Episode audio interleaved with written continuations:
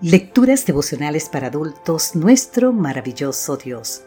Cortesía del Departamento de Comunicaciones de la Iglesia Tentista del Séptimo Día Gascue en Santo Domingo, capital de la República Dominicana. En la voz de Sarat Arias. Hoy, 6 de septiembre, tomarle la palabra a Dios.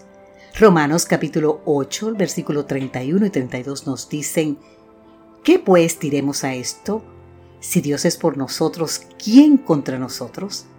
El que no escatimonia a su propio Hijo, sino que lo entregó por todos nosotros, ¿cómo no nos dará también con Él todas las cosas? Dios ha prometido en su palabra que si pedimos alguna cosa conforme a su voluntad, Él nos oye. Así nos dice Primera de Juan, capítulo 5, versículo 14. Pero ¿qué pasa si la respuesta demora?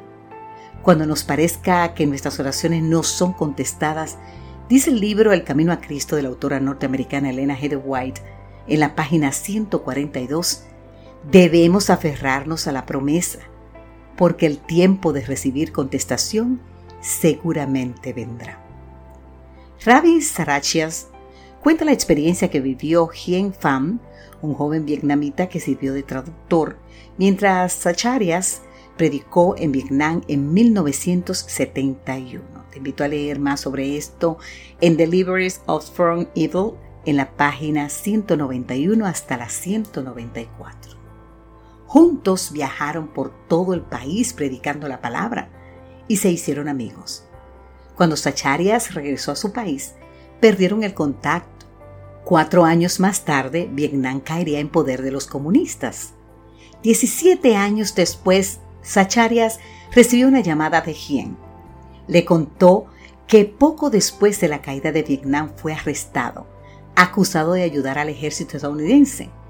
Mientras estuvo en prisión, lo obligaron a leer propaganda comunista contraria a la fe cristiana. Durante todo ese tiempo, Hien oró a Dios, pero sin recibir respuesta aparente. ¿Dios no existirá? se preguntaba. ¿Habré sido engañado? Finalmente, agobiado una noche, se dijo a sí mismo que no oraría más y que renunciaría a la fe cristiana.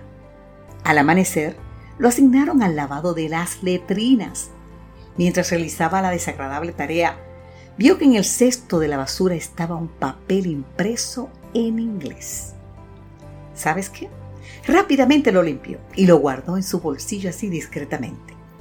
En la noche lo leyó era una porción de Romanos 8 con nuestro texto de hoy. ¿Qué pues diremos a esto? Si Dios es por nosotros, ¿quién contra nosotros? Al leer estas preguntas, Hien lloró. Justamente comenzando ese día, él había decidido renunciar a su fe. Al día siguiente pidió que le permitieran seguir limpiando la letrina. Ahí cada día encontraba porciones de la escritura que alguien usaba como papel sanitario. ¡Wow! Increíble, ¿eh? Cada porción era su lectura de la noche. Pero las bendiciones no terminaron. Providencialmente fue liberado. Luego milagrosamente logró escapar a Tailandia y finalmente viajar a los Estados Unidos de Norteamérica. Querido amigo, querida amiga, ¿qué debes hacer cuando las respuestas a tus oraciones demoren? Aférrate a las promesas de Dios. Él es fiel a lo que promete y anhela bendecirte como su hijo, su hija, especial que eres, que somos. Entonces, ¿por qué no decir, Padre amado, hoy quiero alabarte porque tus promesas son seguras? Te pido que se cumplan en mí, Señor.